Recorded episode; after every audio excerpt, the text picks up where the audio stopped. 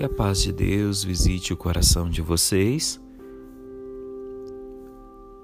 Vamos rezar, pois a oração faz bem ao coração e para a nossa alma. Em nome do Pai, do Filho, do Espírito Santo. Amém. O Evangelho é força vital que nos salva, que nos tranquiliza e que nos traz a esperança de dias melhores. Por isso, somos convidados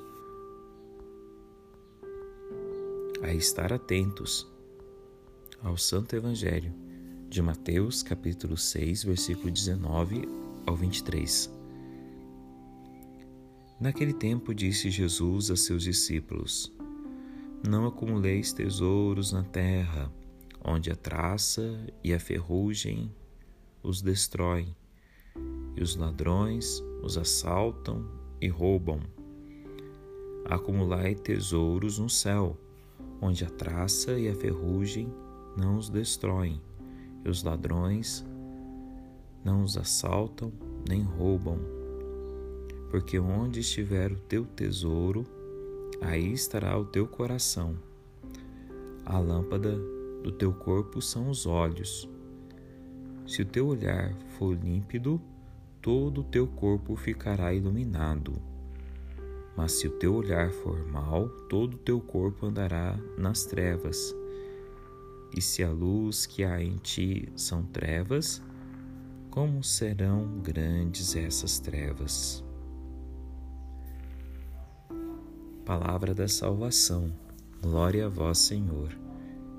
Diletos amigos, partilho com vocês a mensagem do Papa Paulo VI aos governantes por ocasião do Concílio Vaticano II. Não acumuleis tesouros na terra. Neste momento solene em que nós, os padres do Concílio Ecumênico da Igreja Católica, nos dispersarmos depois de quatro anos de oração e de trabalhos, na plena consciência da nossa missão para com a nossa humanidade, dirigimos-nos com respeito e confiança àqueles que têm nas suas mãos o destino dos homens na terra, a todos os depositários do poder temporal. Prestamos homenagem à vossa autoridade soberana. Respeitamos vossa função, reconhecemos as vossas leis justas, estimamos aqueles que as fazem e os que as aplicam. Não temos uma palavra sagrada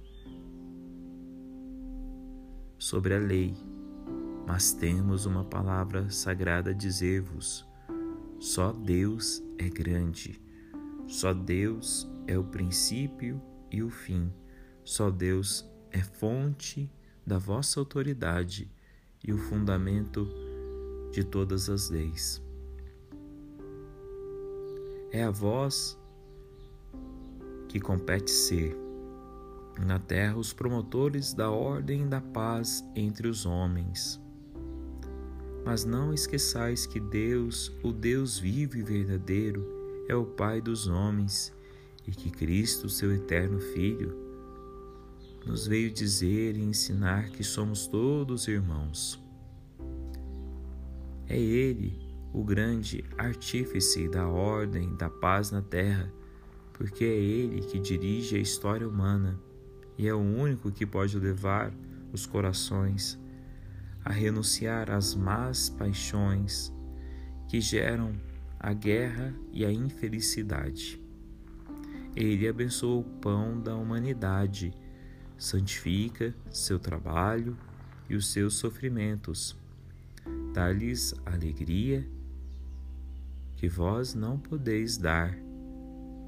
Conforta nas dores que vós não podeis consolar. Na vossa cidade terrestre e temporal,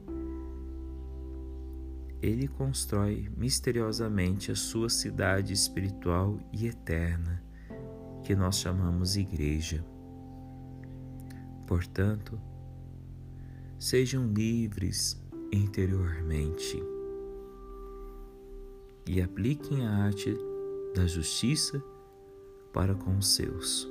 Amados, olha que bonito Papa Paulo VI, quanto tempo atrás, nos mostrando que precisamos utilizar dos bens que passam para abraçar aqueles bens que não passam.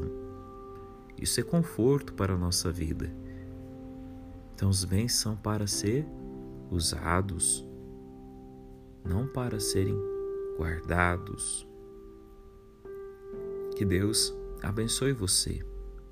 A minha gratidão a você que me acompanha.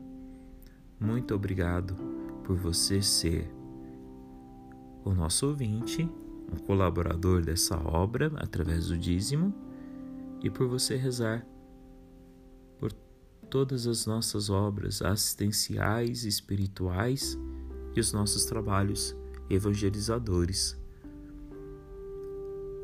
Obrigado a você por ser conosco, a família dos filhos de Deus. Desça sobre você a bênção do Pai, do Filho e do Espírito Santo. Amém. Até amanhã, se Deus quiser.